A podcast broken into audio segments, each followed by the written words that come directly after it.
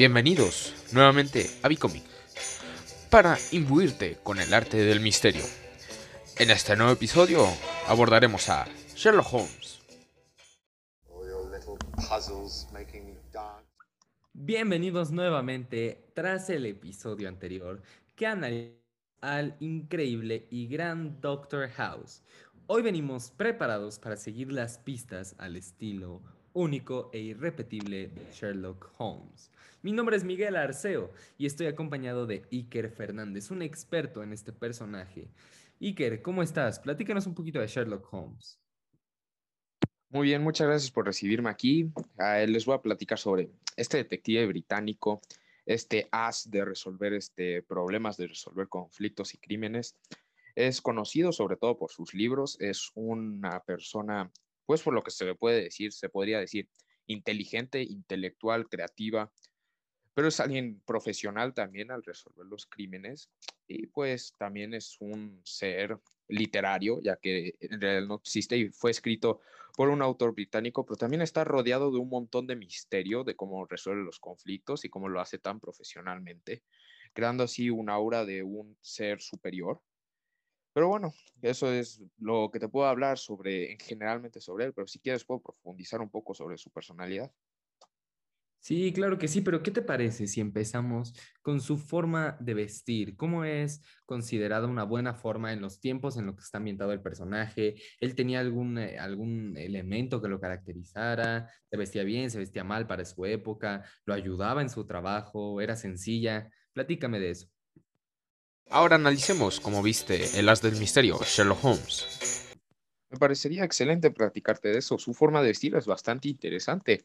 Por lo que se sabe, eh, Sherlock Holmes, su historia fue escrita a, por la, a mediados de la edad industrial en la británica antigua. Por ende, su forma de vestir siempre era la, gabardina a cuadrados color café o color beige. Siempre se le veía con un tipo de sombrero llamado fedora y lo que más le caracterizaba era su cigarro, con el que siempre portaba y era su imagen profesional, la gabardina, el sombrero y el cigarro. Eso le daba una figura intimidante, alta, formal, un ser profesional intelectual. Lo único es, también tenía a su, a su compañero Watson, se le podría llamar segundo, pero él no lo consideraba así, lo consideraba una ayuda importante. Watson cargaba con él sus cosas, la imagen que nos reflejan en los libros es del el segundón y el fuerte, el gordito y el flaquito, el principal y el secundario, ¿no? Pero también nos plantean una importancia acerca de Sherlock Holmes, de que es el resolver problemas, pero nos plantean la clave de su compañero, que es el que lo ayuda, ¿no? De si no se puede con su compañero, él tampoco podría hacerlo. Ahora hablemos de cómo se desenvuelve en su entorno profesional. Aunque realmente es importante revisar el profesionalismo con el que trata todos estos crímenes, Sherlock Holmes era conocido como el mejor detective de aquel entonces dentro de su literatura y es realmente increíble cómo se formaba alrededor de ese misterio de resolver todo, no importa cómo lo hacía. Y siempre sorprendía al lector de una manera, pues, maravillosa, por así decirlo. Te sorprendía porque no sabrías cómo iba a salir de esa situación. Parecía una situación insuperable, pero él la lograba superar de alguna u otra manera con su intelecto, con su ayudante o incluso sacando algún que otro personaje tercero que lo ayudara, pero siempre manteniendo esa forma del primero y el segundo jamás separándose de eso.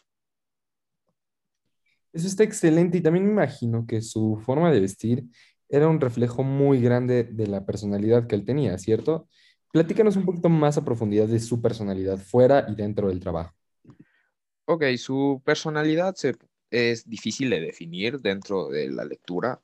Se podría considerar alguien indiferente en cuanto a los conflictos se enfrenta, alguien asertivo, alguien que generalmente no se va a caer en nerviosismos ni en preocupaciones, pero siempre va a tener, va a ser de confianza y va a ser leal con la gente con la que está cercano él mismo, con gente con esa cercana dentro de su círculo de confianza, pero siempre va a tratar con profesionalismo a aquellos que están fuera de él.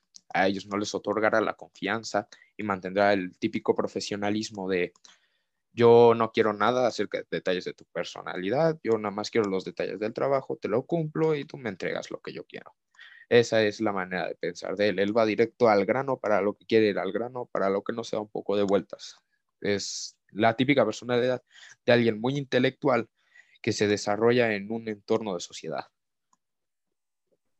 Eso me encanta, esa manera de pensar, de nada más eh, fijarse por él y por lo que ellos, eh, por los que él quiere. Se me hace increíble y siento que es como, la, como sociedad podríamos progresar si empezamos a, a, a mirar las cosas de esa manera. Y oye, platícame, tú ya me dijiste cómo se desenvuelve este detective, pero ¿tiene alguna vida privada? ¿Tiene familia? Eh, no se da a conocer este, muchos detalles en los libros, por lo que tengo entendido, tiene nada más amigos cercanos a él, conocidos, pero en cuanto a familia no entra mucho en detalle, por lo que se entiende tuvo posiblemente alguna infancia dura o algo así que lo llevó a, a componerse de esta manera, a ser ese tipo de personalidad. Y se cerró simplemente a sus amigos, no se menciona mucho acerca de su vida privada en, cuando era pequeño, nada más se menciona de su vida profesional y como resuelve los misterios en general. Ah, excelente, excelente. Oye, y no sé, ¿nos pudieras dar algún ejemplo o, o, o alguna de sus técnicas que él aplica para resolver algún misterio? Claro que sí. Él sobre todo aplica la técnica de analizar pistas y los detalles. Él, hay una frase este, muy famosa que se escribió en un libro y es que para entender lo general el detalle es importante. Eso es pues es una frase que inspira a muchas personas, a las personas detallistas sobre todo, porque realmente cubre con la realidad. Tú, si te fijas mucho en los detalles, logras comprender eh, la imagen completa de lo que quieres realizar. Y entender los detalles te da mucha ventaja sobre otras personas que no lo hacen, porque ellos ven la imagen general, pero tú estás viendo lo que el otro quiere ver. Entonces, eso es lo que él intentaba hacer, intentaba ver más adelante lo que veían ellos y atrapar, interceptar sus propios planes. O sea, él pensaba en el plan del otro para poder atraparlos así. Qué increíble, qué increíble. De verdad, sí, yo he visto algunos capítulos de la serie, no me puedo considerar un experto, pero sí les puedo decir que es uno de mis personajes favoritos. Eh, me encanta este tipo de personajes que piensan en los que ellos quieren, que nada más ven por su trabajo, que buscan hacer bien las cosas y que están tan enfocados en lo que hacen y toda su energía va hacia un solo lado que se convierten en los mejores. De me recuerda a muchísimos personajes que también son los mejores en lo que hacen. Este, y no sé si tengas algún otro dato adicional que nos quieras agregar sobre su personalidad, su forma de ser, su forma de ver el mundo. Pues en general, no, es increíble la manera en la que ve el mundo, su capacidad para resolver misterios, esa intelectualidad que lo define, pero también ese misterio que lo rodea y lo hace tan, un personaje tan excéntrico, un personaje tan bueno en lo que hace. Intenta resolver misterios, pero a su vez es misterioso. Eso me parece una combinación estupenda para a un lector como yo. Me parece algo intrigante y te hace querer leer más. Bueno, tras esto, si quieres, después podremos empezar a hablar de cómo convertirnos en él. Vale, me parece. A ver, platícanos un poquito. Finalmente, ¿cómo podemos ser como Sherlock Holmes? Bueno, y pues tras este breve corte te explicaré cómo convertirnos en un ser como Sherlock Holmes, una persona misteriosa, que, pero que a su vez se encuentra profesionalmente involucrada.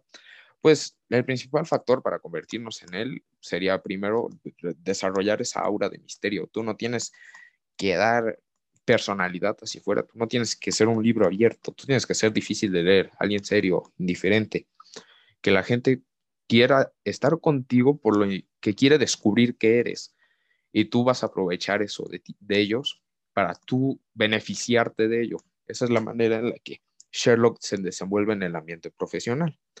Después, hablando de sus amigos cercanos, tú tienes que ser un ser leal, tienes que tener confianza en ciertas personas, que selecciones de, pues, de tu necesidad, ciertas personas que consideres tú que van a ser necesarias en tu vida y que pueden ser leales a ti y tú puedes ser leales a ella. Eso es muy importante porque siempre el trabajo en equipo era importante para que él resolviera sus misterios, a pesar de que él era la mente principal, siempre necesitas el mecanismo secundario para trabajar. Después, finalmente, necesitas forzosamente tener esa manera de vestir tan imponente. Eso te va a dar un estilo de formalidad que te va a beneficiar mucho a la hora de investigar, que es la gabardina, el sombrero y el, bueno, el cigarrillo. No es necesario, pero genera una forma, pues por así decirlo, de seriedad y de indiferencia, incluso algunas veces de arrogancia. Pero eso es importante cuando tú quieres demostrar superioridad sobre alguien más para así demostrar tu capacidad en tu zona. Excelente, me parece increíble y sí, de verdad. Yo, aunque les recomendamos que no empleen el cigarrillo, no es bueno fumar, pero sí es obviamente un detalle increíble. Y pues sí, la verdad me encanta este personaje. eh, y sí, creo que deberíamos de trabajar en agarrar las mejores cosas sobre él y utilizarlas para eh, moldear un poco nuestra personalidad. Este, Iker, no sé si quieres agregar algo antes de que nos vayamos del podcast y terminemos este episodio. Pues no, simplemente muchas gracias por tenerme aquí y fue un placer haber hablado de este gran detective. Muchas gracias a ti, Iker, y gracias a todos los que nos están escuchando. Espero que les haya encantado este personaje. Ya saben que nos pueden contactar por redes sociales y mandarnos qué personaje quiere que, quieren que analicemos al siguiente episodio. Eh, manténganse escuchando el podcast porque vamos a estar subiendo un nuevo episodio la siguiente semana que les va a encantar. Muchas gracias a todos, muchas gracias Iker y nos vemos. Hasta luego. Si os ha gustado este episodio, os invito a que nos sigáis en Spotify para mantenerse al día y seguirnos en nuestras redes sociales. Muchas gracias.